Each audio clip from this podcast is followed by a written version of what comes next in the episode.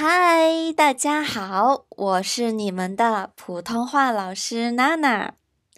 现在是早上的八点二十七分，也是我要吃早餐的时间。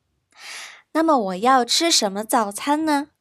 通常为了方便，我会吃面包，面包 bread。那么我最喜欢吃的面包种类就是牛角包。牛角面包或者牛角包 （croissant）。为什么我会吃面包呢？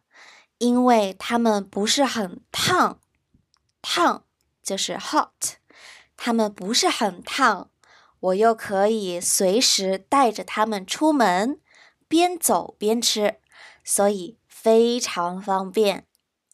除了面包，如果我有很多时间。我也会在外面买煎饼果子，煎饼果子，这个是一个非常特别的，在中国北方才有的早餐，可是它很受欢迎。